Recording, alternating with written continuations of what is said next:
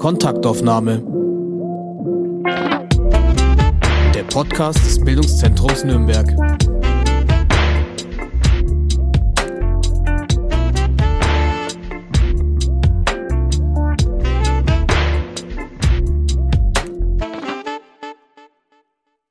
Guten Tag. Mein Name ist Grażyna Wanat und ich freue mich sehr, die heutige Podcast-Folge ankündigen zu dürfen. Sie hören gleich den Audiomitschnitt vom Live-Gespräch, das im November 2021 im Bildungszentrum Nürnberg stattgefunden hat. Auf der Bühne saßen Lena Gorelik und Max Czolek. Lena Gorelik ist Publizistin, Schriftstellerin, Autorin von solchen wunderbaren Romanen wie Meine weißen Nächte oder die Listensammlerin. Das ist übrigens eins von meinen Lieblingsbüchern überhaupt. Ihre Eltern emigrierten 1992 mit ihr, der damals Neunjährigen, als sogenannte jüdische Kontingentflüchtlinge aus Russland nach Deutschland. Lenas Gorenik aktuelles autobiografisches Buch heißt Wer wie sind und erzählt eben diese Geschichte. Ein Mädchen reist mit ihren Eltern, der Großmutter und ihrem Bruder nach Deutschland aus, in die Freiheit. Was sie dafür zurücklässt, sind ihre geliebte Hündin und letztendlich ihre ganze Kindheit. Im Westen merkt sie, dass sie jetzt eine andere und die Fremde ist. Die Besucher des Literaturfestivals Texttage Nürnberg hatten bereits letztes Jahr die Gelegenheit, Lena Gorelli bei uns live zu erleben, als sie eben dieses Buch Wer wir sind vorgestellt hat. Auch Max Czolek, Publizist, Lyriker, beschäftigt sich viel mit den Fragen der Herkunft und der Identität und damit, wie diese uns in der Gesellschaft positionieren. Und damit, wie mit Zuschreibungen von außen die Identitäten konstruiert werden. Was zum Beispiel bedeutete, dass von einer Jüdin, einem Juden in Deutschland ein besonderes Verhalten erwartet wird. Ein guter Jude sei, wer stets zu Antisemitismus, Holocaust und Israel Auskunft gebe. Czolek bezeichnet diesen Mechanismus als Integrationstheater und beschreibt in seinem Buch Desintegriert euch Strategien, das Theater zu beenden. Sein aktuelles Buch Gegenwartsbewältigung ist ein Manifest für die plurale, ja radikal plurale Gesellschaft und dreht sich um die Frage, wie muss sich die Gesellschaft wandeln, damit Menschen gleichermaßen Solidarität erfahren. Der Anlass dieses Publikumsgesprächs war das Festjahr 1700 Jahre jüdisches Leben in Deutschland, das übrigens unter der Schirmherrschaft des Bundespräsidenten bis zum 31. Juli 2022 verlängert wurde. Und mitten in diesem Festjahr entbrannte in den deutschen Feuilletons eine heftige Debatte über jüdische Identität, die sich leider sehr persönlich um Max Czolek drehte nachdem Maxim Bieler in seiner Zeitkolumne schrieb, Czolek sei kein Jude im Sinne der Halacha, da seine Mutter keine Jüdin ist. Ich erwähne es jetzt, weil auch diese Debatte in unserem Gespräch thematisiert wurde. Das Gespräch wurde moderiert von Dr. Claudia Globisch, Soziologin und Antisemitismus-Expertin. Ja, ich freue mich äh, sehr, dass ihr heute hier seid. Ich kenne euch bislang nur aus den Büchern und aus diversen Online-Debatten und Vorstellungen, Blogs und so weiter. Und das nochmal live ist doch nochmal was anderes. Also ich freue mich sehr, dass ich heute eingeladen wurde, mit euch zu sprechen. Ich äh, werde es vor dem Hintergrund eurer Bücher machen, Gegenwartsbewältigung und wer wir sind, aber ja auch vor dem Hintergrund einiger Texte und Bücher davor und vielleicht auch vor dem Hintergrund der Debatte, der innerjüdischen Debatte und den Anwürfen von Maxim Biller, welche Rolle die Bezeichnung jüdisch sein für euch bedeutet, auch etwa im Verhältnis zu anderen Selbstbeschreibungen. Ja. Tja, ich glaube, es ist vielleicht sinnvoll anzufangen damit, dass es einen großen Unterschied macht, die Frage zu beantworten in Bezug auf eine Öffentlichkeit und Bezug auf einen, äh, in Bezug auf einen ganz persönlich. Ähm, und ich glaube, das markiert schon einen Unterschied, der häufig schon in der Benennung eigentlich unsichtbar wird, wenn man über die sogenannte Identitätspolitik spricht. Weil das, was glaube ich privat ist, ist das, was man Identität nennen kann. Und das, was wir in der Öffentlichkeit verhandeln, das nennt sich Positionalität. Also die Art und Weise, wie einem Dinge zugewiesen werden, wie einem aufgrund dieser Zuweisung bestimmte Themen zugewiesen, bestimmter Schutz aberkannt, äh, bestimmte Geschichten erwartet werden, aber eben auch, wie aufgrund dieser Zuweisung die Verfügbarkeit dieser Geschichten behauptet wird. Ich habe schon häufig erlebt, dass Leute sozusagen auf Grundlage der Tatsache, dass ich aus einer Familie komme, die ein, deren Teil, von der ein Teil eine Geschichte der Shoah-Verfolgung hat, dass die Gegenseite, gerade wenn es eine nicht-jüdische Deutsche ist, glaubt, sie hat irgendwie so eine Art Verfügungsrecht darüber. Warum? Wenn wir sie umgebracht haben, dürfen wir auch ihre Stories hören, sozusagen. Ähm, und das glaube ich, da, da ist ja desintegriert euch auch das erste Essayband sowohl wie die Theaterarbeiten, die wir gemacht haben, reingegangen und hat gesagt, na gut, also wenn wir schon auf diese Weise konstruiert werden, ähm, dann wollen wir den Ball auch zurückspielen und sagen, also wenn wir eure Juden sind, dann seid ihr auch unsere Kartoffeln. Das war sozusagen die öffentliche Arbeit. Und die persönliche Frage, ähm, die ist vor allem eines erstmal, nämlich persönlich.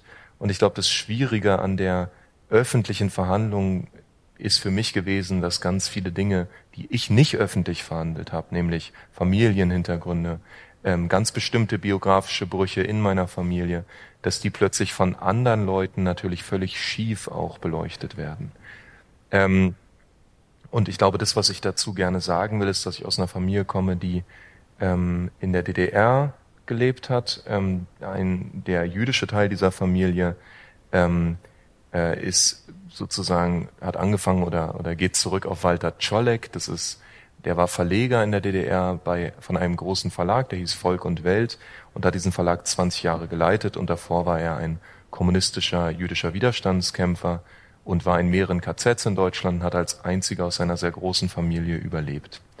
Ähm, so, und er hatte zwei Kinder, mein Vater und meine Tante, und ähm, die äh, haben sich dann auf unterschiedlichen Wegen dem Judentum zugewandt. Und da muss man halt sagen, und das ist, glaube ich, total wichtig, auch in der Diskussion zu verstehen, und da wird Lena jetzt, glaube ich, gleich noch was auch drüber sagen können vielleicht, ähm, dass ja Jüdischkeit und jüdisches Leben in der DDR nicht in Synagogen stattgefunden hat, sondern in Wohnzimmern.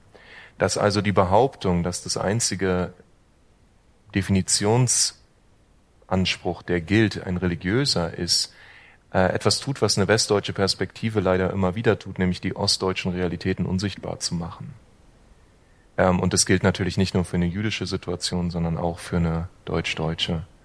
Ähm, dementsprechend würde ich nur dafür plädieren, und darüber wollen wir heute Abend auch reden, ein Gespür dafür zu bekommen, wie unterschiedlich Jüdischkeit sich durch die Zeiten und nach diesem heftigen Einschnitt äh, 33 bis 45 entwickelt hat ähm, und wie wenig sich das über den Maßstab einer Institution oder nur eines Definitionsraumes ähm, klären lässt.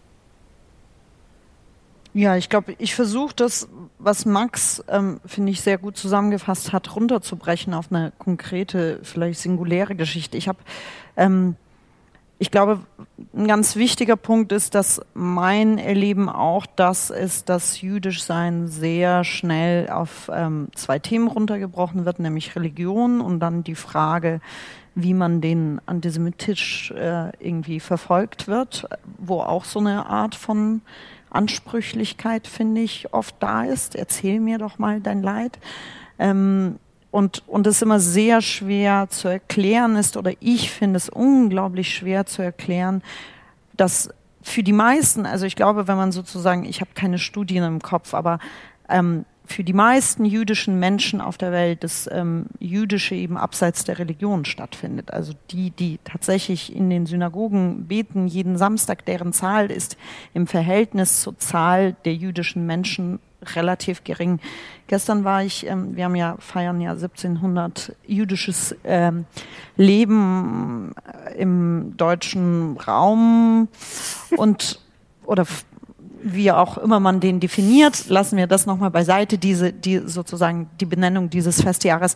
Aber ähm, und ich saß gestern in einem Podium mit vier anderen jüdischen Menschen, die alle sehr schnell gesagt haben, dass ähm, sie aus atheistischen Familien kommen und ähm, woraufhin, das war eine Online-Diskussion im Chat, auch die Frage äh, auftauchte, warum man nicht richtige Juden eingeladen hätte. Und, ähm, und wir vier uns quasi sehr schwer damit taten, kurz mal für andere zusammenfassen zu müssen, was das Jüdischsein eigentlich ausmacht. Ich kenne, das Jüdischsein hat sehr, ich aus meiner Biografie hat das Jüdischsein sehr viele unterschiedliche Zuschreibungen. Ich bin in der Sowjetunion geboren. Das ist ein Land, in dem Antisemitismus staatlich nicht nur geduldet, sondern gewollt war. Das heißt, ich habe Jüdischsein erstmal ein, als ein Ausschlusskriterium kennengelernt und als ein und als Kind, also bevor ich verstanden habe als Kind, dass es ein Ausschlusskriterium ist, habe ich es als Schimpfwort auf dem Spielplatz kennengelernt. Das heißt, für mich war Jüdischsein erstmal etwas, was ich auf gar keinen Fall sein wollte, weil es einfach nicht besonders cool war, jüdisch mhm. zu sein. So. Und dann ging das einher mit so einer leisen, hinter, so wie du sagst, im Wohnzimmer, wirklich hinter geschlossenen Türen, leisen Erinnerungen daran, dass es mal ein jüdisches Leben in der Familie ähm, gegeben hat. Also alle erinnerten sich an den Urgroßvater im weißrussischen Städtel, der Payes hatte. Niemand hatte je ein Foto von diesem Urgroßvater gesehen, aber alle erinnerten sich an ihn. es wird ein Kidduschbecher weitergereicht. Ich habe ihn gerade geerbt. Ähm, so, aber es ist, es war mit leisen Erinnerungen und auch immer, also ich hatte eine Tante, die immer, wenn sie ein bisschen was getrunken hatte, anfing auf jede Lieder zu singen und dann hieß es immer, psch, die Wände haben Ohren. So, das ist das Jüdischsein, mit dem ich aufgewachsen bin. Dann kam ich nach Deutschland und habe komplett andere Zuschreibungen erlebt. Ich habe erstmal erlebt, dass ich Opfer zu sein habe. So, ähm, ich habe dann erlebt, dass ich, also ich musste im, ich war elf, ich musste ich musste immer in den katholischen und in den evangelischen Religionsunterricht, um Pesach zu erklären, ähm, das alle Passafest nannten. Und ich musste zu Hause aber nachschlagen, was Pesach bedeutet und wie man es feiert. Und dann habe ich das pflichtbewusst im katholischen Religionsunterricht wiedergegeben. Und dann, ähm, als ich 14 war, wurde Rabbin in Israel ermordet. Und dann musste ich den Nahostkonflikt erklären. Und ich hatte nur eine sehr geringe Vorstellung davon, wo sich der Nahosten überhaupt befindet. Und ähm, durch all diese Zuschreibungen bin ich dann, also an denen musste ich mich erstmal sehr lange abarbeiten, bevor ich mich mit der Frage nach dem Privaten, was bedeutet das für mich, überhaupt beschäftigen konnte, weil ich sehr viel einfach damit beschäftigt war, was bedeutet es für andere, dass ich jüdisch bin. Ähm, und, und bin da auch durch verschiedene Phasen gegangen. Und ähm, das ist, glaube ich, ähm, etwas, also oft, oft wird man ja auch gefragt, geht's, geht dir vermutlich auch so, wann fühlen Sie sich jüdisch? Und ganz häufig fühle ich mich jüdisch durch die Begegnung mit dem Außen. Also es gibt sehr viele Tage, da spielt das für mich im, in meinem Alltag keine Rolle, weil es einfach so, wie du am Anfang sagtest, eine Teilidentität ist neben vielen anderen. Und, ähm, und dann geschieht etwas zu, zum Beispiel in der Gesellschaft. Eine Debatte wird losgebrochen oder es gibt eben, weiß ich nicht, es gibt Halle oder was auch immer geschieht. Und dann fühle ich mich quasi durch die Außenwelt jüdisch. Und das Innere ist etwas, was ich für mich neben all dem Außen manchmal wirklich erarbeiten muss. Also über dieses, wie ich es jetzt verstanden habe, über das ausgestellt werden oder das positioniert werden ähm, von außen wird jüdisch sein oder Jüdischkeit etwas sehr Persönliches. Vielleicht vor dem Hintergrund, also ich habe viele Interviews mit jüdischen Lehrerinnen geführt und in dem Hintergrund gab es ganz unterschiedliche Positionierungen, also zum Beispiel auch die Position des Bedürfnisses, jüdisches Leben sichtbar zu machen und darüber zu sprechen. Eine Person, die mir erzählt hat, ihr wurde gesagt, das ist die erste Jüdin, die sie getroffen haben. Also zur Diversität des Jüdischseins in Deutschland gehören, glaube ich, auch die sehr unterschiedlichen Meinungen. Ich persönlich halte von der Idee, dass möglichst viele mhm. Menschen, möglichst viele Juden persönlich kennenlernen mhm. sollten, ja. damit sie feststellen, dass wir auch ganz normale Menschen sind. Also dafür gebe ich mich wirklich ungern her, auch diese so Kochabende mit jüdischen Menschen, mhm. damit die dann feststellen, dass ich auch Zwiebeln schneiden kann und ähm, somit man gar nicht antisemitisch sein muss, finde ich eine ganz äh, fragwürdige, übergriffige Art, für die, und ich weiß, dass es, es wird auch durchaus anders gesehen, aber ich, ähm, also ich sehe, ich sehe, also wir sind weder Zootiere, die man mal gesehen haben muss, ähm, oder die man seinen Kindern mal zeigen muss. Guck mal, das ist ein Jude, der ist ganz normal. Ähm, noch, noch sind wir, so, noch sind wir in der Bringschuld, uns zu zeigen, damit es keinen Antisemitismus gibt. Ja, ich finde Übergriffigkeit einen ganz guten Begriff. Ich glaube, das, dieses Persönliche, ich glaube, das hat was mit der Erwartung zu tun. Und das ist, glaube ich, nicht nur eine Erwartung, die an ähm, jüdische Menschen gestellt wird, mhm. sondern auch ja. an ganz viele andere Menschen. Ähm, also wie oft müssen MigrantInnen ihre Migrationsgeschichte mhm. erzählen? Wie oft müssen, ähm, was weiß ich, schwule Menschen ihre Coming Out erzählen? Mhm. Also es gibt so bestimmte Narrationserwartungen an das Gegenüber, wenn man weiß, dass er oder sie etwas Bestimmtes ist. Ähm, und ich glaube, diese Erwartung, die ist eine persönliche. Das heißt, man zwingt die andere Seite zum biografischen Geständnis. Und wenn das einem nicht gefällt, dann fragt man weiter. Und das finde ich ist das Interessante, dass die Authentizitätserwartung mhm. an den anderen eigentlich nicht die Erwartung von echter Authentizität im Sinne von was Lena erzählt oder was ich erzähle oder was sozusagen anders ist, ist, sondern die Erwartung ist eigentlich eine, die dazu führt, dass man im Zoom-Call dann sagt, hä, warum habt ihr denn keine echten Juden eingeladen? Also man hat eigentlich eine Authentizitätserwartung, die gar nichts mit realer Authentizität zu tun hat, sondern mit der Erwartung. Ne, sind projizierte Fantasien davon, was der oder die andere ist. Und nun stellt sich raus in der Gegenwart, dass das, was man sich als Juden und Jüdinnen vorstellt und das, was Juden und Jüdinnen tatsächlich sind in Deutschland, immer weiter auseinandertritt. Weil sozusagen bis in die späten 80er Jahre gab es noch eine relative Deckung von so zumindest von äh, Shoah-Biografien äh, und, und dem, was an jüdischem Leben in, in West- und Ostdeutschland existiert hat. Aber mit der Einwanderung von über 90, also von knapp 200.000 sowjetischen Juden und Jüdinnen, die mittlerweile über 90 Prozent der jüdischen Gemeinschaft in Deutschland ausmachen, ist die Sache komplizierter geworden. Und jetzt ist, glaube ich, und die, also die wirklich interessante Frage ist jetzt, was machen wir jetzt mit einem Erinnerungsdiskurs, einem Gedächtnistheater, der bestimmte Juden braucht und einer jüdischen Gemeinschaft, die dieses, diese, diesen Bedarf real gar nicht decken kann. Und nicht decken will. Und, ja, genau, also, richtig. Danke, Lena. Auf das Gedächtnistheater würde ich gern später nochmal zu sprechen kommen. Ich würde gern für einen Moment trotzdem bei der Biografie oder den biografischen Erfahrungen bleiben, wenn ich darf. Also insbesondere in deinem eher autobiografischen Roman beschreibst du ja verschiedene, auch sich wandelnde Phasen der Aneignung und Auseinandersetzung mit sich wandelnden Gesellschaften und also sich wandelndem positioniert werden. Mich würde interessieren, welche Brüche und Widerstände du gegen deine eigene Sozialisation beschreiten musstest? Naja, ich bin, ich bin natürlich, also ich, ich war elf, als ich nach Deutschland kam. Das heißt, ich, ähm, auf Englisch gibt es den schönen Begriff dafür one and a half. Also ich bin nicht mehr die erste Generation und nicht und noch nicht die zweite. Und das ist, ähm, das ist, ähm, ich finde das eine sehr schöne Beschreibung, weil es genau das wiedergibt, weil ich natürlich irgendwie verstehe, wo meine Eltern herkommen, es vermutlich mehr verstehe, als wenn ich das nur aus Geschichten kennen würde, wenn das nur die Narrative der Familie gewesen wären. Ähm, aber gleichzeitig einfach viel zu sehr hier sozialisiert wurde, um um nicht dagegen auch protestiert haben zu müssen, ganz viel protestiert haben zu müssen. Und das, ähm, das äh, fängt, also das äh, fängt natürlich bei bestimmten Bräuchen oder Definitionen von, weiß ich nicht, alleine schon dem Begriff, was Familie bedeutet, was weiß ich nicht, Glück bedeutet, also all diesen Dingen an.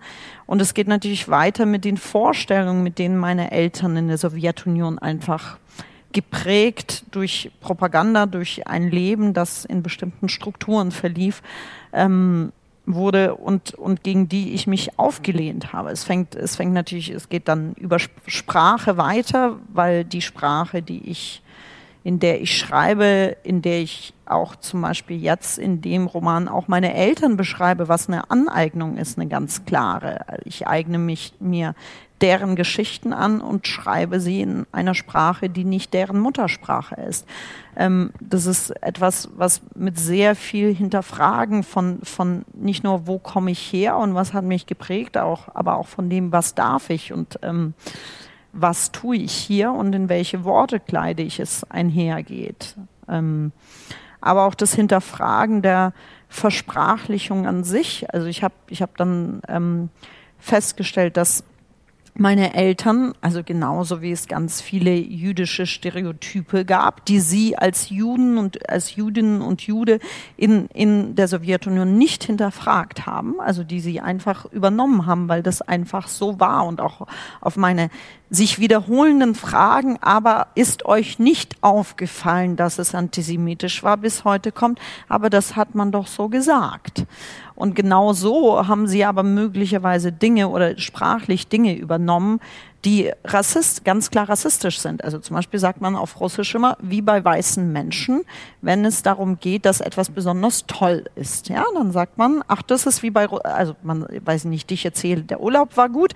Und dann sagt meine Mutter, ach, dann warst du ja im Urlaub wie bei weißen Menschen. Ja, und dann, und dann muss ich, also dann versuche ich zu erklären, das ist für mich natürlich, ähm, und das meine ich mit one and a half. Die eine Hälfte von mir versteht, dass meine Mutter das einfach 70 Jahre ihres Lebens so gehört hat und nicht in Frage gestellt hat. Die andere Hälfte möchte irgendwie dieses Telefon an die Wand hauen.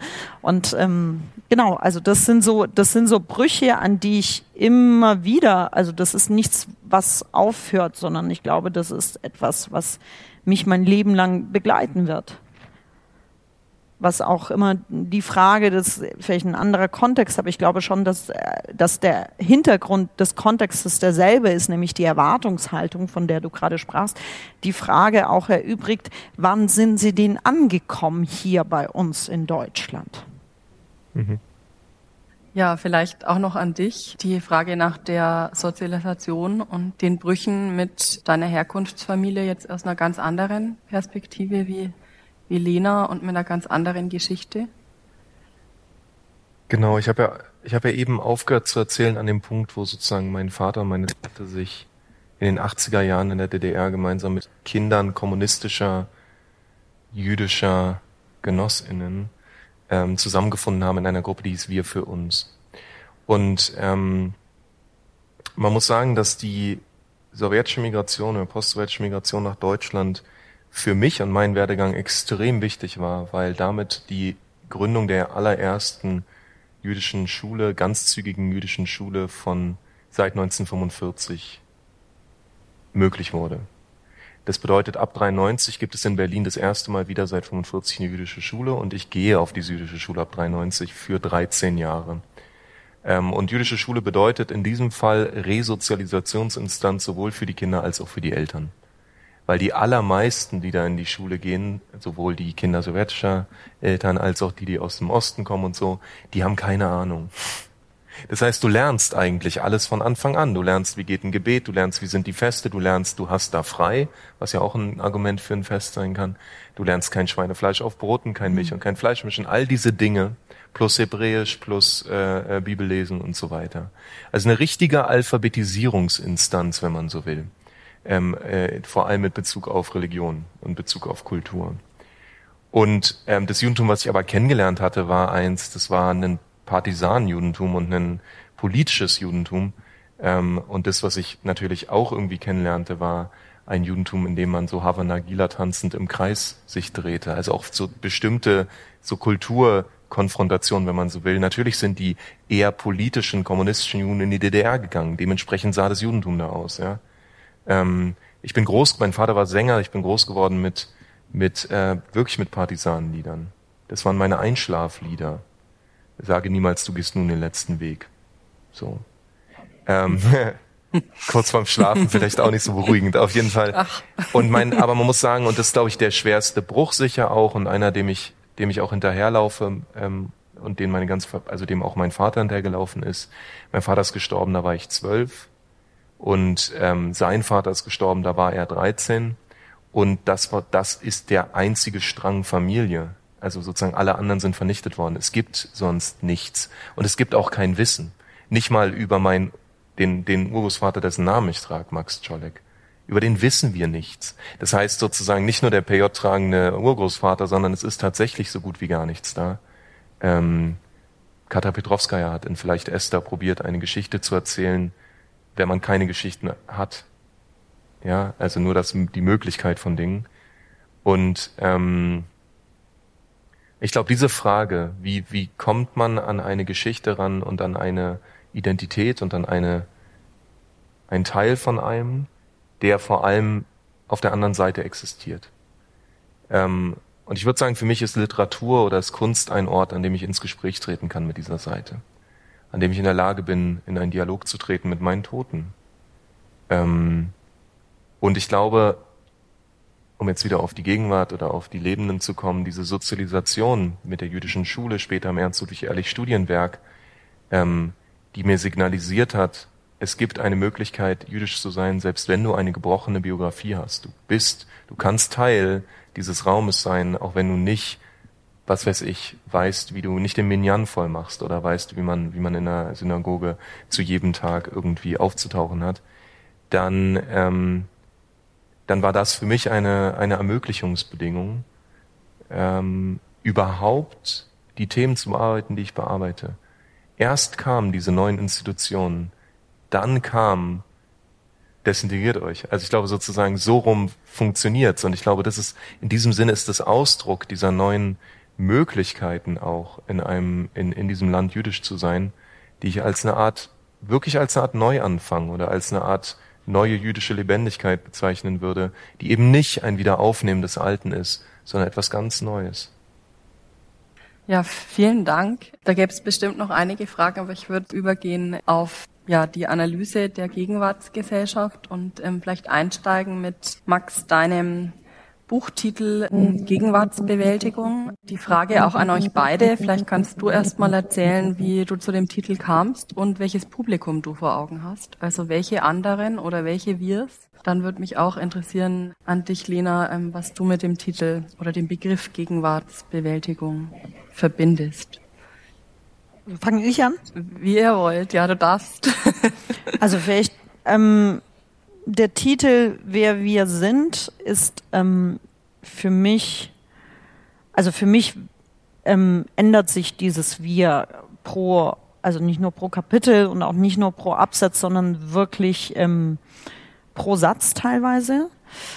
Und die Frage, die dahinter liegt und die mich interessiert, ist, wer bildet das Wir? Wer entscheidet darüber, wer zum Wir gehört? Wer entscheidet, wer zum Wir nicht gehört? Also was sind die Instanzen? Wo sind die Ausschlusskriterien? Wo ist der Versuch einer Inklusion? Wer entscheidet über diese Inklusion? Und deswegen das Spiel sozusagen mit dem Wir, was eben sich zu jedem an, also in jedem Satz quasi ändert. Also manchmal, manchmal ist das mhm. Wir einfach ganz sehr privat, einfach meine Familie. Manchmal ist es ähm, eine Generation, manchmal ist es ist es äh, ein Minderheiten-Wir, manchmal ist es äh, Wir als als Gegenwartsgesellschaft. Es mhm. ändert sich und und es geht mir aber vor allem genau um diese Veränderung und darum, wie diese Kreise weiter und kleiner werden und wo wo es Schnittmengen gibt und wer dann eben über die Schnittmengen entscheidet. Also weil ich glaube, dass Ausgrenzungsmechanismen, ähm, da wären wir jetzt bei Gegenwartsbewältigung, mhm. ähm, sozusagen, ähm, und, und, und auch eben, und auch eben diese Positionierung und die Frage, wer über die Positionierung entscheidet und wer über, wer sozusagen bestimmte Diskurse trägt und wer von bestimmten Diskursen ausschließt oder vereinfacht gesagt, wer redet über wen und wer redet mit wem, glaube ich, sozusagen das ist, was Gegenwartsbewältigung ausmacht oder auch teilweise unmöglich macht. Aber ich würde damit an dich übergeben. Top, ich nehme es einfach von da weiter ähm, und sage genau das und ähm, und ich glaube, die eine der Thesen, die hinter dem hinter diesem Begriff liegen, und das können Sie ja auch schon erahnen in der sozusagen Kippbild Vergangenheitsbewältigung, ist, dass wir, glaube ich, in einer Situation leben, die auf eine kuriose Weise ähm, in Spannung zu sich selbst geraten ist. Es gibt einerseits ein Selbstbild in Deutschland, ähm, was seit einigen Jahrzehnten zelebriert wird als Schlagwort vielleicht Erinnerungsweltmeister. Jetzt haben wir so gut erinnert, jetzt dürfen wir bestimmte Dinge auch wieder tun. Ähm, Sie kennen das vielleicht am eindrücklichsten von der WM 2006. Endlich dürfen wir mal wieder die Fahnen rausholen. Das war ja wirklich eine Rhetorik, die auch damit zu tun hatte, zu sagen, aber jetzt haben wir doch all das getan. Ja? Und also ist ja jetzt sozusagen mal unabhängig davon, ob Sie das richtig finden oder falsch finden, dass hier Erinnerungsarbeit verknüpft wird mit dem Thema Normalisierung oder Stolzsein auf Deutschland oder so, das ist, glaube ich, nicht, nicht besonders strittig. Das ist erstmal, das liegt erstmal offen zutage. Und das ist ein Modell der Vergangenheitsbewältigung. Das ist eine Art zu denken, in der man sagt, man arbeitet durch die Vergangenheit, um in der Gegenwart bestimmte Dinge tun zu können. Und dagegen würde ich sagen, ähm, wenn wir auf diese Weise über die Gegenwart nachdenken, dann können wir gar nicht verstehen, was hier gerade passiert. Dann können wir gar nicht erklären, warum innerhalb kürzester Zeit ein Achtel der Bevölkerung dieses Landes eine völkische Partei wählt. Spätestens an diesem Punkt müsste man doch sagen, Mist, irgendwas haben wir verpasst. Und dass das nicht passiert ist, dass man einfach munter weiter Heimatministerium gründet und so, ähm, das finde ich doch ähm, erschütternd. Und das war, das war tatsächlich kein Zufall, dass Designiert euch ein Jahr nach der Bundestagswahl erscheint, nach der letzten. Und dass Gegenwartsbewältigung im Prinzip ja zwei Jahre danach nochmal diese Sachen weiterentwickelt und eigentlich sagt, nee, wir müssen diesen Blick ändern. Wir müssen eigentlich ähm, viel stärker danach fragen, auf welche Weise die Vergangenheit in der Gegenwart fortwirkt, weil wir nur dann verstehen können, was diese Gesellschaft, ähm, sozusagen, was die größte Bedrohung dieser Gesellschaft eigentlich ist. Gibt es zu dem Begriff der Gegenwartsbewältigung ein gelungen? Also als hm. Konzept eine gelungene Gegenwartsbewältigung? Oder ist es eher als Analyse zu betrachten? Genau, nee, es hm. gibt keine gelungene Gegenwartsbewältigung. Es ist ein Prozess. mhm. ähm, ich würde gern bei bei der Gegenwartsbewältigung und einem Thema, dem der Solidarität, noch so ein bisschen nachfragen, weil das Buch ja damit startet und damit sind wir auch beim aktuellen, bei dem aktuellen Thema, nämlich der Pandemie und der Pandemie ja, Folgen und Wirkkonstruktionen während der Pandemie. Ähm ja, ich glaube, wenn Sie sich zurückerinnern, vor anderthalb, naja, vor jetzt nicht mehr als anderthalb Jahren, ähm, gab es ja so einen Moment, wo über 90 Prozent der Bevölkerung dieses Landes die Corona-Maßnahmen gut geheißen hat. Ich weiß jetzt kaum noch vorstellbar, aber es gab diesen Punkt. Es war wirklich eine, eine hohe Zahl. Und einer der zentralen Begriffe, die damals benutzt wurden, war der der Solidarität. Ähm, nun wurden relativ bald die Brüche klar, sowas wie die Menschen in den Wurstfabriken und auf den Spargelfeldern, aber auch die Menschen außerhalb der Grenzen dieses Landes waren nicht gleichermaßen in diese Solidarität mit eingeschlossen als die Menschen hier.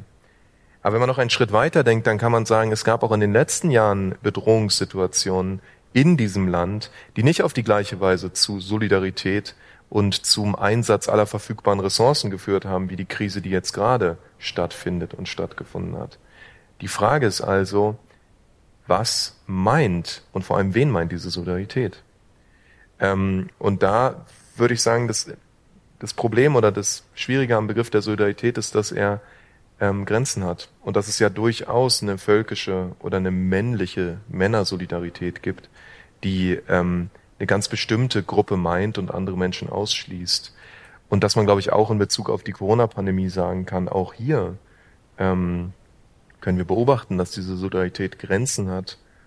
Und ich würde sogar so weit gehen, wenn man sich andere Gesundheitskrisen wie zum Beispiel die AIDS-Pandemie anschaut, dass auch ähm, selbst dieser Gestus, dass wir schützen hier alle, eigentlich ganz bestimmte Menschen meint. Nämlich Oma und Opa. Und also jetzt, ne, Sie verstehen, was ich meine, weil, weil sozusagen so lange wie es, wie es in einer Subkultur vor allem konstruiert stattfindet, wie die AIDS-Pandemie, äh, dann spricht, also da, da, damals sprach der Spiegel von der sogenannten Schwulenseuche. Also dann sagen wir so, das Problem der anderen. An welchem Punkt wird ein Problem der anderen zu einem Problem von uns? Uns, da sind wir nämlich beim Wir. Wann ist dieses Uns? Wer entscheidet das? Und welche Konturen kriegt dieses uns dadurch, dass wir sehen, für wen Himmel und Hölle in Bewegung gesetzt werden? Und bei wem man sagt, also ehrlich gesagt, da kann der Staat jetzt auch nichts machen. Und es ist ja eine Sache, die wir in Bezug auf äh, rechte Strukturen in Bundeswehr oder Feuerwehr oder so die ganze Zeit beobachten können. Und die Corona-Pandemie und die Maßnahmen dagegen, die unterstreichen schon nochmal, dass es nicht an den Mitteln gefehlt hat. sondern am politischen Willen. Ich würde gern, also weil, weil ja. Max alles zur Pandemie so, ja. gesagt hat, würde ich gern grundsätzlich über, über das Konzept der Solidarität kurz nachdenken. Mm, das erste, was mir immer einfällt, ist, dass Solidarität in meiner Wahrnehmung sehr schnell sich begrenzt auf Themen, die einen selbst betreffen. Also um ein ganz plakatives Beispiel zu geben, ich war, ich war ziemlich zufällig hineingeraten, ähm, aber, aber auf eine Demonstration in Bayern, wo seit der UN-Behindertenrecht-Konvention, die vor zehn, mittlerweile elf Jahren eingeführt wurde, die Sache mit der Inklusion an Schulen sich verschlechtert hat, was finde ich schon, also muss man erstmal hinbekommen, nachdem wir da sowieso schon ganz weit hinten als Deutschland und Bayern noch mal weiter hinten mhm. war, ähm, sozusagen sich noch mal innerhalb von elf Jahren zu verschlechtern, schon ein Ding. Und auf dieser Demonstration für Inklusion war quasi außer mir niemand, der nicht sichtbar eine Behinderung hatte. Also offensichtlich hat es alle anderen Menschen nicht interessiert. So, also das heißt sozusagen mhm. Solidarität, also Menschen mit Kindern sind immer sehr solidarisch, was Kinderrechte angeht und also so, also es ist so, dann ist Solidarität, finde ich, immer etwas, was einen auch so ein bisschen ausruhen lässt. Also PolitikerInnen zeigen sich immer sehr solidarisch bei rassistischen und antisemitischen und wir stellen uns hin und dann sagen wir, in diesem Land gibt es keinen Raum für Antisemitismus, was abstrus ist, weil wenn es den nicht gäbe, müsste man sich ja nicht hinstellen. Und dann zeigt man sich solidarisch und, und das ist dann wie so ein etwas abgehacktes auf der To-Do-Liste, weil dann muss man nichts weiter tun, weil man hat sich solidarisch gezeigt. Deswegen finde ich, Solidarität ist oft auch so ein bisschen so ein Ausweg, um Dinge nicht tun zu müssen. Und sich solidarisch zu zeigen, da wo es unbequem wird, geschieht, glaube ich, noch relativ häufig. Und wenn Menschen das tun, dann wird ihnen ganz schnell Empfindlichkeit vorgeworfen. Und das ist, sind so Punkte, die mir jetzt einfach spontan bei dem Begriff eingefallen sind. Mhm. Mhm. Ja, finde ich auch sehr spannend, dass du eigentlich den Solidaritätsbegriff als ja, eine, ein Interesse beschreibst. Also dass du ja jetzt auch Interessensgemeinschaften, also solidarisch ist man, wenn man gemeinsames Interesse hat. Und da hört im Prinzip dann auch die Solidarität auf. Also in dem Sinne was recht Exklusives, ne? Ja, und dann vielleicht noch ein letzter Punkt ist, dass Solidarität, also wenn man sich solidarisch meint zu zeigen oder auch zeigt, dass das einen oft von der Frage entbindet, wofür man den mitverantwortlich sein könnte. Also wenn mhm. ich, wenn ich mich ja. solidarisch, ich mach's wieder ganz plakativ, wenn ich, wenn ich ähm, an, nach dem Mord an George Floyd mich auf eine Demo gegen Rassismus in den USA bewege, dann muss ich mich nicht fragen, was an Rassismus eigentlich in Deutschland stattfindet. Genau, oder ich muss mich selbst in den USA nicht fragen, ob ich da Teil dran hatte, weil ich bin ja gerade auf dieser Demo. Hm. Also das finde ich ein, das ist ein schöner Gedanke. Dass, also ähm, glaube ich, leg den Finger da rein. Und aber ich glaube, es geht nicht nur um geteiltes Interesse. Es geht schon auch um eine bestimmte ideologische Fantasie davon, wer mein Problem ist und wer nicht. Also wenn ich im Sinne einer völkisch-rassistischen Perspektive sage, der deutsche Arbeiter, der muss unterstützt werden, dann muss ich dafür kein deutscher Arbeiter sein. Hm. Aber ich habe eine Fantasie davon, wer Teil meines Raumes ist und wer nicht. Ne? Und wenn ich sage, ähm, die Rumänen, die in, wie war das, die Rumänen, die in NRW, das hat Laschet damals gesagt, ne? in, in, in NRW waren Erntehelfer aus Rumänien, mhm. die haben auch sehr engen Raum miteinander gewohnt ähm, und dann haben sie Corona in, äh, bekommen und dann hat Laschet dazu gesagt, ähm, na, die Rumänen, die feiern halt gerne. Ja, oder, ja, oder noch ein Beispiel, äh, Neukölln, ein Bezirk in Berlin, hatte die höchste Inzidenz in, in Deutschland und es hieß natürlich sofort Clan, Clans und Jugendliche, die sich nicht benehmen können, was man halt so weiß, wenn man oder denkt zu wissen, wenn man Neukölln hört. Und ein Tag später war der Spitzenreiter Berchtesgaden und es war genau null Erklärung da, warum. Und das ist doch erstaunlich, weil Berchtesgaden, was weiß ich als Berliner über Berchtesgaden, da wohnen ältere, reiche Menschen. Ja, die haben wahrscheinlich kein Verantwortungsgefühl und fahren die ganze Zeit weg. Also so, ne? Man, wenn schon äh, Stigmatisierung dann in alle Richtungen. Und das passiert nicht. Und daran sieht man, glaube ich, auch, dass selbst medial bestimmte bestimmte sozusagen Automatismen existieren, die eben nicht gleichermaßen austeilen, sondern den einen Verantwortung zuteilen, während die anderen unsichtbar bleiben. Heimat. Ministerium. Also, Heimatsministerium, genau, fällt mir auch gleich ein. Ähm, gerade in Bayern, aber auch im Eure Heimat ist unser Albtraum, der Titel eines mhm. Sammelbandes, ähm, in dem Max Czolek du ja auch publiziert hast. Ähm, in, in Lenas Buch spielt jetzt Heimat als Begriff keine Rolle, aber ähm, also Fragen von sich wandelnden Selbstverortungen. Und nachdem ich ähm, die Bücher und eure Texte kenne, weiß ich, dass euer Verhältnis zum Begriff der, Heim, der Heimat ein äh, kritischer und dekonstruktiver ist. Aber welche Alternativbegriffe würdet ihr für Selbstverortungen wählen, beziehungsweise was sagt ihr, wenn etwas zu Hause ist? Ja, wenn ja. etwas zu Hause ist, dann sage ich zu Hause, exakt so. ähm, ja, also über den Begriff Heimat ähm, lässt sich in meinen Augen nichts Positives sagen. Ich muss den, glaube ich, auch nicht nochmal dekonstruieren. Ähm, wir haben einen Heimatminister. Also ich bin mir sicher, mhm. dass seine und meine Definition, also egal welche Themen es angeht, sich nicht überschneiden. Deswegen und ich finde es schwierig. Also ja, müssen wir gar nicht ja. diskutieren. Ich finde, ich finde der Begriff Heimat, der ja entwendet wurde von von einem von einem rechts- oder konservativ orientierten Diskurs. Ähm, der zum Beispiel nicht zulässt, dass man das Wort Heimat ins Plural übersetzt und von Heimaten mhm. spricht. Mhm. Ähm, es ist aber auch nochmal eine Frage, die ähnlich wie das Jüdische, finde ich, eine für mich eine Frage ist, die eben von außen mit Erwartungen mhm. gesetzt, äh, besetzt ist. Also ich merke zum Beispiel bei Lesungen, wenn ich gefragt werde, wo meine Heimat ist, dann schon die Hoffnung im Raum steht, also je nachdem, wo ich bin, das unterscheidet sich von Region zu Region und auch Groß, äh, Großstadt und Land ist anders, aber in bestimmten Regionen habe ich das Gefühl, wird gehofft, dass ich sage, meine Heimat ist Deutschland. Mhm. Und ähm, also es ist sozusagen, es ist eine Frage, die mit einer bestimmten Erwartungshaltung an bestimmte Menschen gestellt wird und an andere eben nicht. Und ja. es ist eine Frage, die ich mir zum Beispiel nicht stelle. Also auch um, um sozusagen nach Begriffen. Also ich muss, ja. ich muss für mich auch nicht feststellen. Es gibt dann ja auch immer vielleicht das Heimat und Zuhause etwas anderes. Mhm. Ja, ich muss das für mich nicht feststellen. Ich muss zu Hause weder festhalten, was jüdisch sein bedeutet in irgendwie bestimmte mhm. Schubladen und ähm, äh, Definitionen aller Wörterbuch gepresst. Noch muss ich feststellen, bis da und da geht zu Hause. Hier fängt Heimat an. Mhm. Das hat sich aber 1997 geändert. Das sind Fragen, die mit einer Erwartungshaltung von außen gestellt werden.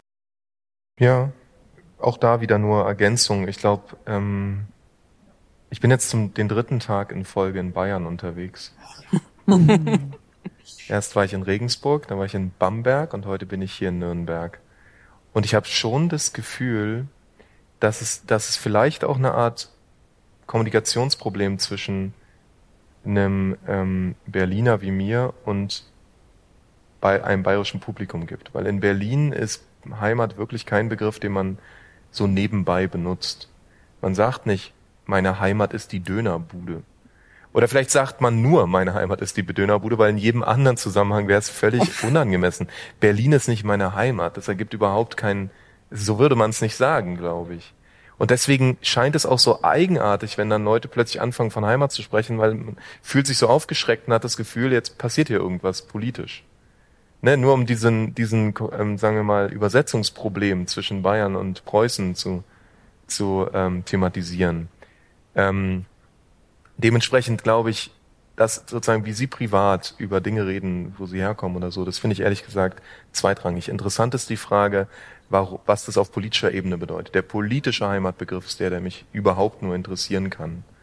Ähm, und da muss ich sagen, ähm, ist es schon ein Pro oder ich finde es schon bemerkenswert, dass Leute direkt mit der Wahl der AfD ins Parlament 2017 angefangen haben, in allen Parteien sich selber als Heimatparteien zu bezeichnen. Das ist kein gutes Zeichen für den Heimatbegriff. Und ähm, Interessant finde ich auch, dass Heimat dann häufig begründet wurde, unter anderem von Robert Habeck, als ein Begriff, der fühlt sich halt gut an. Und ich sagen, ey, ich meine, wir haben in diesem Land schon echt viele Dinge getan, die sich gut angefühlt haben, aber nicht gut waren. Gutes Anfühlen ist überhaupt kein Argument, sondern man muss die Dinge auch tun. Und ich glaube, also mal, wenn du den Heimatbegriff benutzen willst, dann zeig mir, wie du es wie du's machen willst, ohne dass er problematisch ist. Und dieses, die Praxis wird's entscheiden. Da habe ich das Gefühl, dass das sozusagen fällt immerhin runter. Es gilt auch für, für Erinnerungskultur. Ja, du willst, dass die Dinge wieder gut werden? Ja, dann gib doch mal Dinge zurück. Dann zahl doch mal das Geld, was du den Leuten weggenommen hast. Dann gib die verdammten Kunstwerke an, an, die, an die Menschen zurück, von denen es geklaut wurde und so. Alles Dinge, die nicht passieren. Es ist fast so, als wäre die symbolische Handlung eine Ersatzhandlung. Man baut das Holocaust-Mahnmal, damit Opa nicht ins Gefängnis muss, weil er Juden erschossen hat. So sieht die Rechtsprechung aus, dass die Leute nämlich am Ende nicht in den Knast gekommen sind. Und dann von, dann von Erinnerungskultur zu sprechen, ich schweife ab, aber dann von Erinnerungskultur zu sprechen, ist schon erstaunlich, weil das ist eine Ersatzhandlung gewesen. Der Kniefall ist eine Ersatzhandlung, um was anderes nicht tun zu müssen. Von einem Menschen, der es selber überhaupt nicht nötig hatte, auf die Knie zu fallen. Ja?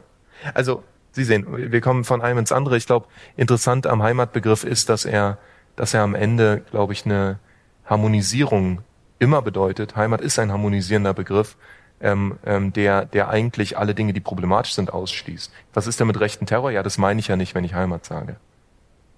Ja, aber, aber wir leben hier post 45 in Deutschland. Was heißt denn, also deine Kindheit hat doch nicht stattgefunden in der Klappermühle am rauschenden Bach, sondern hier.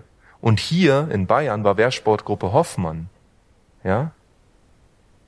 Hier war NSU in diesem Land. Das ist, das ist Heimat. Wenn Sie Heimat sagen wollen, müssen Sie das mitmeinen. Und dann ist die Frage, ob wir, ob wir das noch gern als Heimatbegriff benutzen wollen. Ja, ich finde den Hinweis auch nochmal gut, dass er, dass der von verschiedenen Parteien in Wert gesetzt wurde. Also ja nicht nur in Deutschland, sondern auch in Österreich beispielsweise waren gerade die Grünen dabei, in den Wahlkampagnen den Heimatbegriff auszuwerten, eben mit Bildern von Bergwelten ja, und ja. Ähm, der Verbindung. Also es fühlt sich gut an, ja. ist da tatsächlich, also es war eine politische Strategie, mhm. ähm, also Wahlstrategie auch. Mhm. Ähm, ja, Vielfalt beziehungsweise radikale Vielfalt. Ich würde mal anfangen, einfach nur, weil es ein konkretes Konzept ist und dann, glaube ich, können wir über äh, oh, Vielfaltskonzepte reden. Ja, aber ja. Weil das ist ein Modell, was im Institut für Social Justice und Radical Diversity, Social Justice und Radical Diversity, ich, ich nuschel das immer ein bisschen weg, in, äh, entwickelt wurde, unter anderem von meiner Tante Lea Czolek und Gudrun Perko. Ähm, und ich bin jetzt mittlerweile auch Teil von diesem Institut und, und viele von den Konzepten, die in Destilliert euch und in Gegenwartswertung auftauchen, sind irgendwie verbunden mit diesem Institut und mit diesen Ideen. Und da geht es ist erstmal ein, ein Antidiskriminierungskonzept, wo es darum geht, die verschiedenen Diskriminierungsformen zusammenzudenken und äh, auch ein, ein Modell von, von ähm, nicht Solidarität, wir nennen es verbündet sein, aber ein Modell von gemeinsamem Handeln in Anerkennung unserer Differenzen zu denken.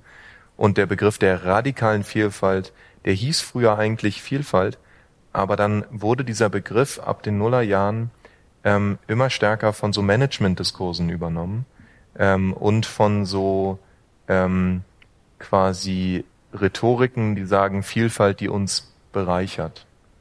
Karneval der Kulturen mäßig. Und radikale Vielfalt will da, da sich davon abgrenzen und einen Punkt markieren, an dem Vielfalt immer auch die Kritik von Hierarchie und Diskriminierung und die das Hinarbeiten auf eine Gesellschaft zu denken, die ähm, gerechter ist, und in der man ohne Angst verschieden sein kann. Und das unterscheidet sich von den Sonntagsreden des Vielfalt, die uns bereichert. Sondern das meint wirklich im Zweifelsfall Umverteilung. Und es meint eine gleich, gleiche Form von Anerkennung für Menschen und die Möglichkeit für Menschen, und das vielleicht angesichts der Diskussion äh, äh, diesen Jahres auch nochmal wichtig, sich selbst zu definieren und nicht von außen die ganze Zeit definiert zu werden.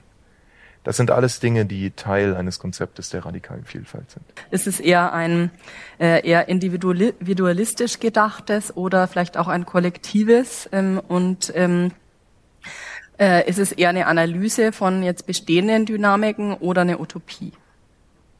Also ich sage jetzt noch, also dann antworte ich jetzt noch mal kurz. Sorry, ähm, ich glaube die ähm, das Interessante ist, und das spielt dann wieder in Gegenwartsbewältigung eine Rolle, dass die, dass wir in einer Situation sind, die man vielleicht mit, mit Marx als einen klassischen ähm, Basisüberbau-Konflikt äh, bezeichnen könnte. Die Gesellschaft ist eine andere geworden und darum können wir sie heute schon anders denken und gleichzeitig kommen die politischen Konzepte noch nicht hinterher.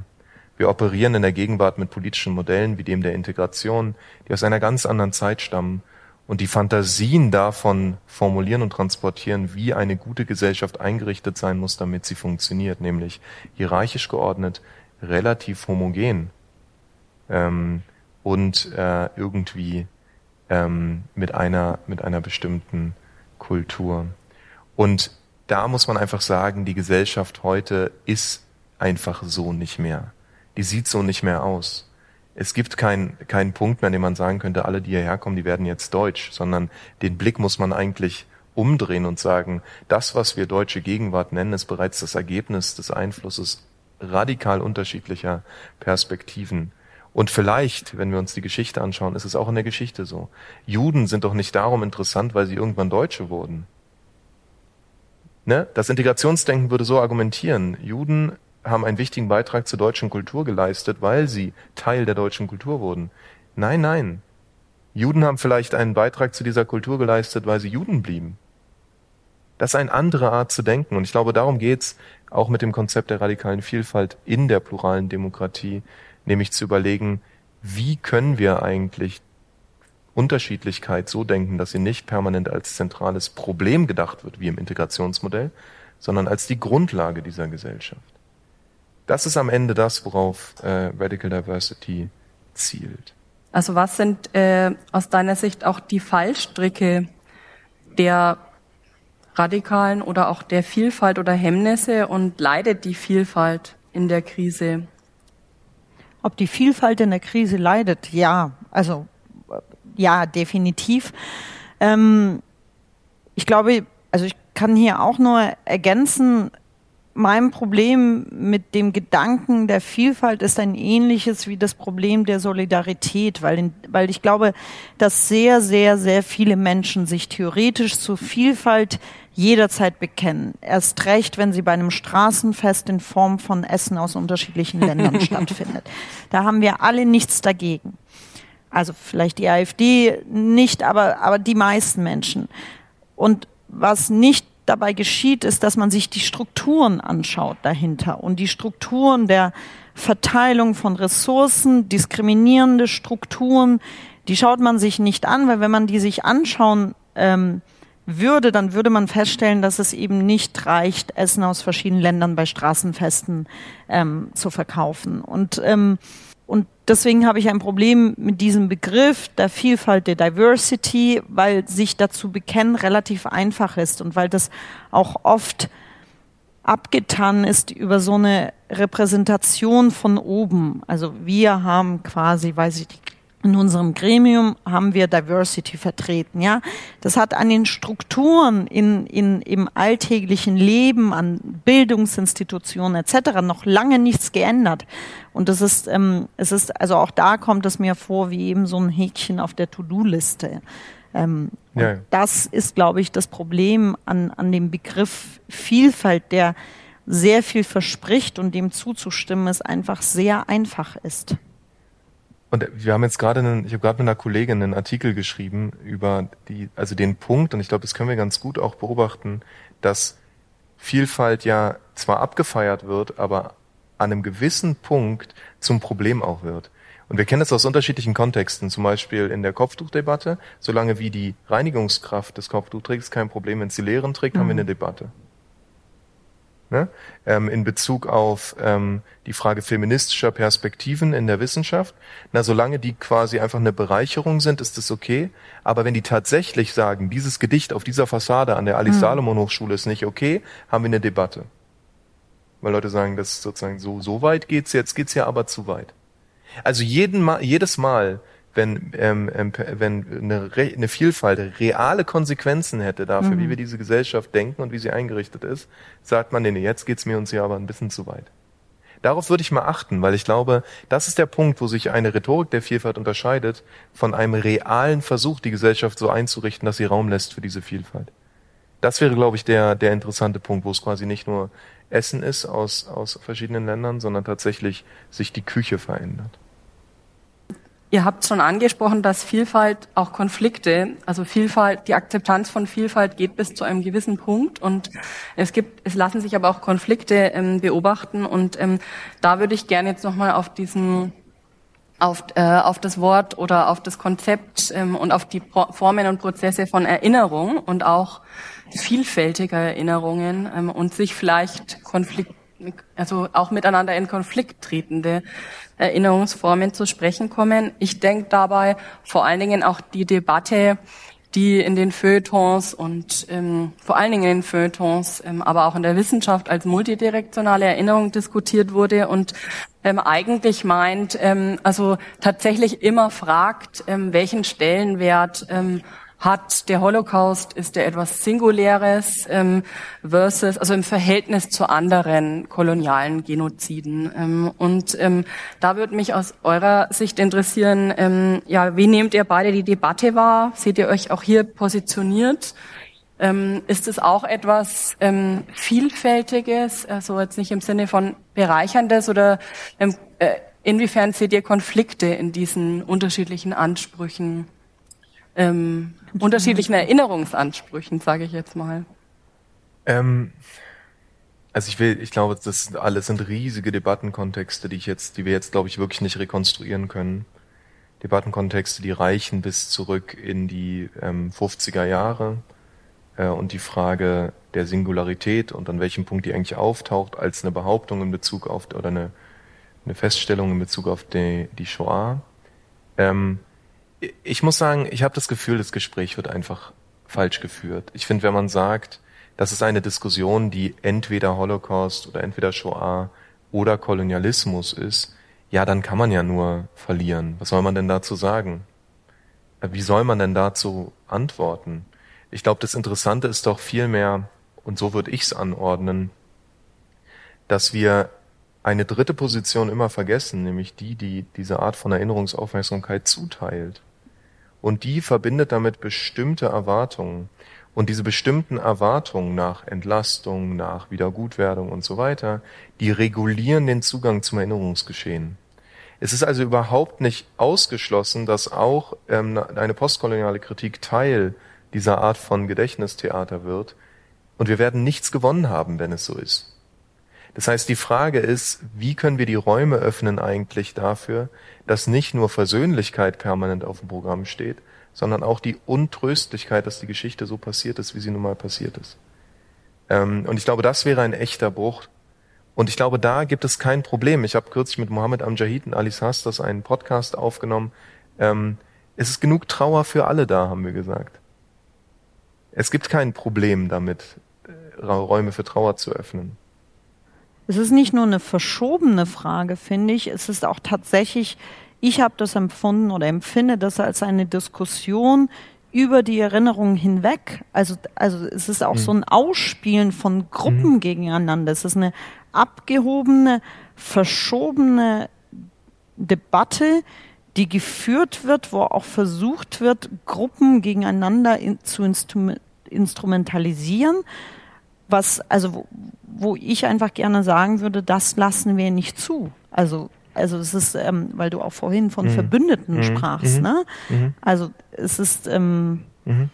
also das wird ja auch im, im, Zusammenhang mit Antisemitismus, Rassismus wird es ja auch oft gegeneinander mhm. ausgespielt, ne? So jetzt haben wir über Antisemitismus haben wir genug geredet, jetzt reden wir mal über Rassismus. Warum? Äh, beides passiert zur gleichen Zeit jetzt gerade wird irgendwo antisemitisch oder rassistisch agiert in diesem Land, wahrscheinlich auch in dieser Stadt. Und das muss man nicht gegeneinander ausspielen. Ähm, vielleicht, um auch so langsam zum Ende zu kommen. Ich habe gerade auf die Uhr geguckt ähm, äh, und auch äh, die Menschen, die hier sind, noch ähm, zu Wort kommen zu lassen, wer jetzt auch noch Fragen hat. Also ich hätte noch zwei kleine Punkte. Ähm, also eine Sache zu den ästhetischen Formen. Ihr schreibt ja in unterschiedlichen Formaten. Ähm, welches Publikum habt ihr da im Auge? Also ich kann, also mich interessiert die Frage nach der Form und nicht die Frage nach dem Publikum. Mhm. Also ich suche mhm. die Form ausgehend davon, was mich inhaltlich interessiert und dann scheint eine Form immer passend. Also mhm. es ist dann schon immer klar, was ich als Roman verarbeite und was als Essay und was man auf die Bühne übersetzen kann. Und da steht, also steht das Publikum erstmal im Hintergrund, sondern es ist die Frage, wie kann ich es künstlerisch übersetzen? Mhm, mh. Ja, das ist vielleicht, ist vielleicht wirklich ein Unterschied. Ich glaube, für mich ist die, ähm, also ist die Frage, in welchen Raum spreche ich hinein, total wichtig. Und das merkt man, glaube ich, auch an den Essays, dass ich permanent Ansprachen formuliere. Das sind aber Fake-Ansprachen. Also es geht genau um dieses Spiel von Nähe und Distanz mit dem Publikum. Und es entsteht erst in dem Moment, wo das Buch gelesen wird. Das heißt, oder in dem Moment, wo ich in einem Raum bin und eine Theaterarbeit mache. Desintegriert euch funktioniert nur, wenn auf der anderen Seite Leute stehen, deren Erwartungen enttäuscht werden. Ne? Und ich glaube, das, also diese Art von, von ähm, Spiel zwischen, das ist doch das, was ihr sehen wollt, oder? Aber das zeigen wir euch nicht, weil wir und so weiter das braucht ja eine Analyse davon, was ist überhaupt die Erwartung im Raum, eine Analyse davon, ähm, äh, wie, wie über sozusagen, was ist das Problem davon, wie überschreiten wir das ähm, und, und wie bauen wir hier was Neues zusammen. Also ich glaube, sozusagen die, dieses, diese Interaktion mit dem Publikum finde ich, finde ich total reizvoll, sag ich mal. Und ich muss auch sagen, bei meinen Lesungen, das ist der Punkt der Anarchie. Lesung selber ist langweilig. Ich habe das Buch ja selber geschrieben und jetzt schon hundertmal vorgelesen, aber Publikum ist krass. Publikum kommt auf die verrücktesten Ideen. Ähm, Dankeschön. Das heißt sozusagen, also ich finde Publikum irgendwie das, was einen, was es auch interessant hält. Ich bin ein großer Fan von Publikum, auch wenn es manchmal äh, nicht so cool ist. Aber es ist trotzdem, naja, aber es ist trotzdem irgendwie der Unterschied zu, ich lese, ich bin zu Hause. Mhm. Ähm, so vielleicht. Also so Publikum und Form, ehrlich gesagt, ich, ich finde die, also diese Klaviaturen Form von Theater über Lyrik, über Essay bis hin zu Ausstellungen, die ich jetzt gerade mache. Und Promotion ist ja auch eine Form am ja. Ende, ein sehr langes, langweiliges Wissenschaftliches Gedicht. Gedicht, ähm, was? Ein sehr langes, langweiliges Gedicht, würde ich sagen, ist eine Promotion. ähm, es gibt ein Set von Regeln und die muss man so gut wie möglich durchziehen auf 400 Seiten. ähm, ich habe mich manchmal gelangweilt beim Promovieren. Auf jeden Fall, ich glaube, das Interessante ist, dass diese verschiedenen Formen unterschiedliche Dinge möglich machen. Ne? Mhm. Also mhm. Und auch jetzt hier, wo wir hier sitzen, macht was anderes möglich, als wenn wir äh, per Zoom miteinander zu tun hätten oder als wenn Sie alleine zu Hause sitzen und ein Buch lesen. Und das, glaube ich, mhm. ist, das finde ich irgendwie interessant, über die Möglichkeiten und Grenzen und, und so nachzudenken, die diese Formen bieten. Meine letzte Frage für heute. Was sind, wer hat euch inspiriert? Was sind eure Vorbilder, Heldinnen? Die Liste ist einfach wahnsinnig lang. Gut. Ähm, also ich habe ich hab tatsächlich ähm, viele, also in jetzt vor diesem Roman habe ich mich viel mit Literatur auseinandergesetzt, die in denen Menschen deren Geschichten häufig nicht erzählt worden sind oder auf eine bestimmte Art und Weise erzählt worden sind, die sich, man möchte fast sagen, getraut haben, diese Geschichte authentisch zu erzählen, auch mit Schmerz zu erzählen, ähm, abseits zu erzählen, also gerade wenn es um Migrationsgeschichten geht, abseits zu erzählen von dem Narrativ, mir ging es ganz schlecht in dem anderen Land, dann kam ich nach Deutschland und alles wurde gut oder nach, in die USA oder wohin auch immer, ähm, die Formen gefunden haben, die vielleicht über Genregrenzen gearbeitet haben. Ähm, das hat mich sehr bewegt und inspiriert bevor oder im Schreibprozess, aber es gibt auch tausend andere Arbeiten wie Desintegriert euch oder also es ist, ähm, die Liste wäre sehr lang. Ja, same. Dito. Voll. Gut. Ja, danke euch. Ähm, wir sind ähm, mit vielen Begriffen und äh, Themen irgendwie durch und äh, ich würde einfach ähm, ins Plenum übergeben. Wenn sich noch die verschiedenen Fragen angehäuft haben. Da hinten, glaube ich, war zuerst. Ja, also ich möchte nochmal auf das Thema Antisemitismus eingehen. Das, sollte ja auch der Schwerpunkt sein, Antisemitismus, Rassismus heute Abend. Und ähm, gerade auch viele von den Mo äh, Muslims, sie sind ja geprägt in ihrem Land und kommen dann hier rüber. Was denkt ihr zu dem importierten importierten Antisemitismus. Da könnt ihr was dazu sagen? Das ist meine erste Frage. Und die zweite Frage ist die, also ich kenne ja auch Judentum, aber nur, also ist mein, meine Auffassung vom Judentum ist das Religiöse. Die Feste sind ja biblisch. Und ich praktiziere ja auch die, äh, die biblischen Feste, nehme da teil, weil ich kenne ja auch Juden, die diese feiern. Ich gehe auch in die Synagoge mit. Und was äh, könnt ihr mir nochmal ganz kurz erklären, was ist eigentlich ein Judentum ohne diesen religiösen Aspekt, ohne diese ich würde sagen, religiösen Feste. Wie kann man sich das vorstellen? Ohne den Zionismus, das äh, wie Herzl, wie, ganz losge äh, losgekoppelt, abgekoppelt vom Staat Israel. Wie kann man sich da ein Judentum vorstellen? Ähm, wollt ihr? Ähm, also es war recht viel. Ähm, und ich würde mal den Anfang übernehmen den Anfang. und dir mal das zweite überlassen. Also ich tue mich unglaublich schwer mit dem Begriff des importierten Antisemitismus, weil es immer diese Tendenz gibt, den Antisemitismus überall sonst zu verorten, außer bei sich selbst. Es gab ganz lange den rechten Antisemitismus, dann gab es den linken Antisemitismus. Jetzt ist es der der importierte Antisemitismus. Ich bin gespannt, was als nächstes kommt. Es gibt nie den Antisemitismus aus der Mitte. Also es gibt ihn in Studien, es gibt ihn nachgewiesen in jeder Befragung, aber es gibt ihn nie in den Debatten, weil es immer die anderen sind. Und ich mache mir, also wenn ich mir Sorgen mache, dann mache ich mir Sorgen um den Antisemitismus und nicht um den einer bestimmten Gruppe, auf die sich, auf die sich jetzt gerade sehr einfach zeigen lässt. Hm. Äh, ja, dann mache, übernehme ich die andere Frage, ähm, die nach einem Judentum ähm, jenseits der religiösen Praxis. Ähm, ich glaube, das ist schon ein bisschen vielleicht auch eine Sache, die sich aus einer christlichen Perspektive ergibt, dass man glaubt, Jüdischkeit, das ist vor allem etwas Religiöses, weil man Christlichkeit als eine Religion versteht und man tendiert ja dazu, die Dinge, die man für sich selber kennt, auch für das andere zu denken und zu sagen, also wenn Christentum eine Form hat eines Glaubensbekenntnisses, einer bestimmten religiösen Praxis, die Heil oder Verdammung bedeutet, dann muss es im Judentum genauso sein. Das Judentum funktioniert nicht so oder nicht nur so. Das Judentum ist mindestens ähm, stereo in dem Sinne, dass es auch eine ähm, quote-unquote ethnische Gemeinschaft ist. Ähm, also eine Gemeinschaft, die, es ist, es ist möglich, ein atheistischer Jude zu sein. Es ist eigentlich nicht möglich, ein atheistischer Christ zu sein. Dann hast du dein Heil verwirkt. Ne? Und das sozusagen ist ein, ist ein großer Unterschied. Aber das ist jetzt schon historisch gesprochen. Das, das gilt schon immer. Ähm, und jetzt kann man aber sagen, in der Gegenwart kommen noch andere Dinge hinzu. Und die haben was mit den Pluralisierungseffekten von ähm, äh, Bevölkerung oder Gegenwart im Allgemeinen und natürlich auch im Judentum zu tun, ähm, dass zum Beispiel ähm, innerhalb des Judentums, des religiösen Judentums bestimmte Praxen, bestimmte Begehrensformen ähm, ähm, mit dem Tode bestraft werden. Na, das sind Dinge, die, die sind verboten einfach, im Christentum ja auch. Und was machen jetzt also Menschen, die diese verbotenen Praxen dennoch ausüben?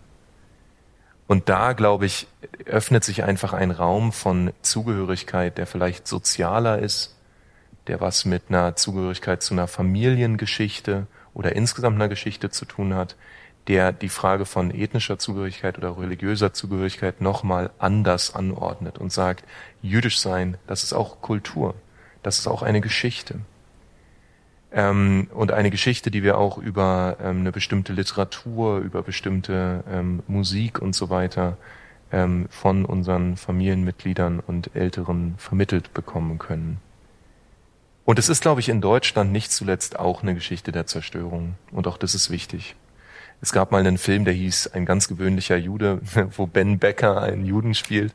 Und ähm, Ben Beck, es gab eine, ich mochte den Film ganz gern, auch wenn er so ein bisschen plakativ war. Und es gibt eine Stelle, wo er so ein, wird, also die ganze Story ist, er wird eingeladen, um in einer Schulklasse als so Jude zum Anfassen, kennst du den Film? Ja. Ja, als Jude zum Anfassen äh, zu sprechen und wehrt sich die ganze Zeit. ist eigentlich ein einziger Wutanfall dieser Film, ist sehr schön. Und irgendwann zieht er ein Familienbild raus und sagt, wisst ihr, was der Unterschied ist zwischen uns und euch?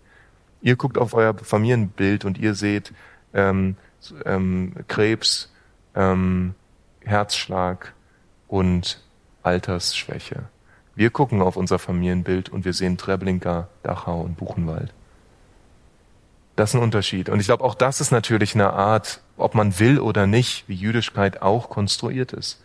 über diese Art von ähm, Zerstörung, von Abwesenheit.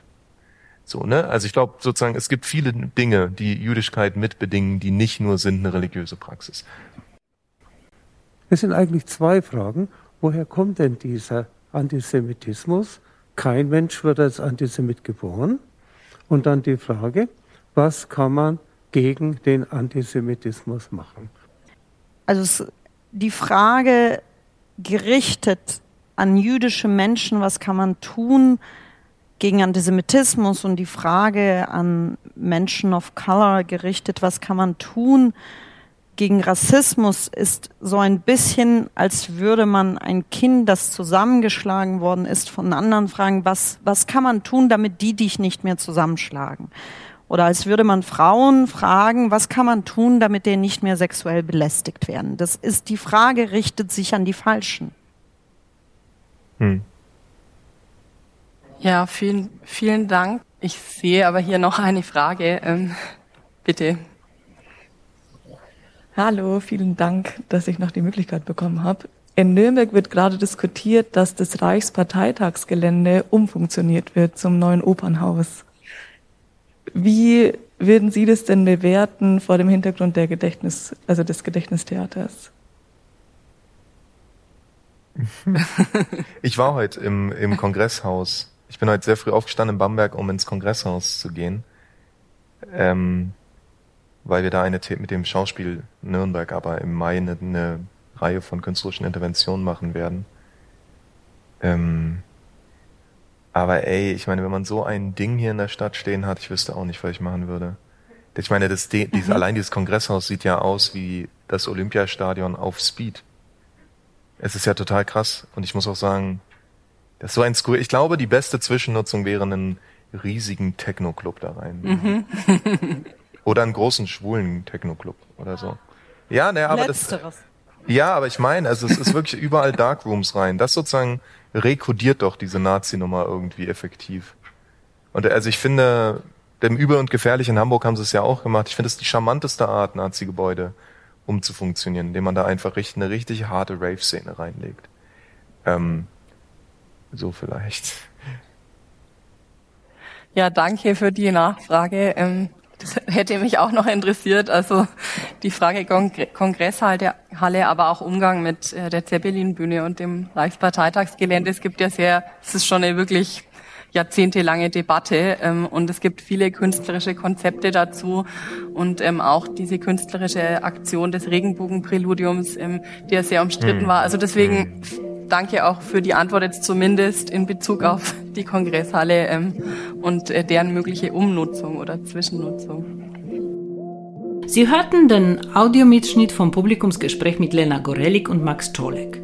Wenn Sie mehr über die Moderatorin erfahren wollen, Frau Dr. Claudia Globisch, Soziologin, Antisemitismus-Expertin, wissenschaftliche Mitarbeiterin am Institut für Arbeitsmarkt und Berufsforschung, wo sie zum Teilhabeschanzengesetz und den sozialen Folgen der Covid-Pandemie forscht, empfehle ich Ihnen die 13. Folge unseres Podcasts vom 10. September 2020. Und wenn Sie uns loben wollen oder einen Verbesserungstipp für uns haben oder aus einem anderen Grund Kontakt aufnehmen wollen, schreiben Sie bitte an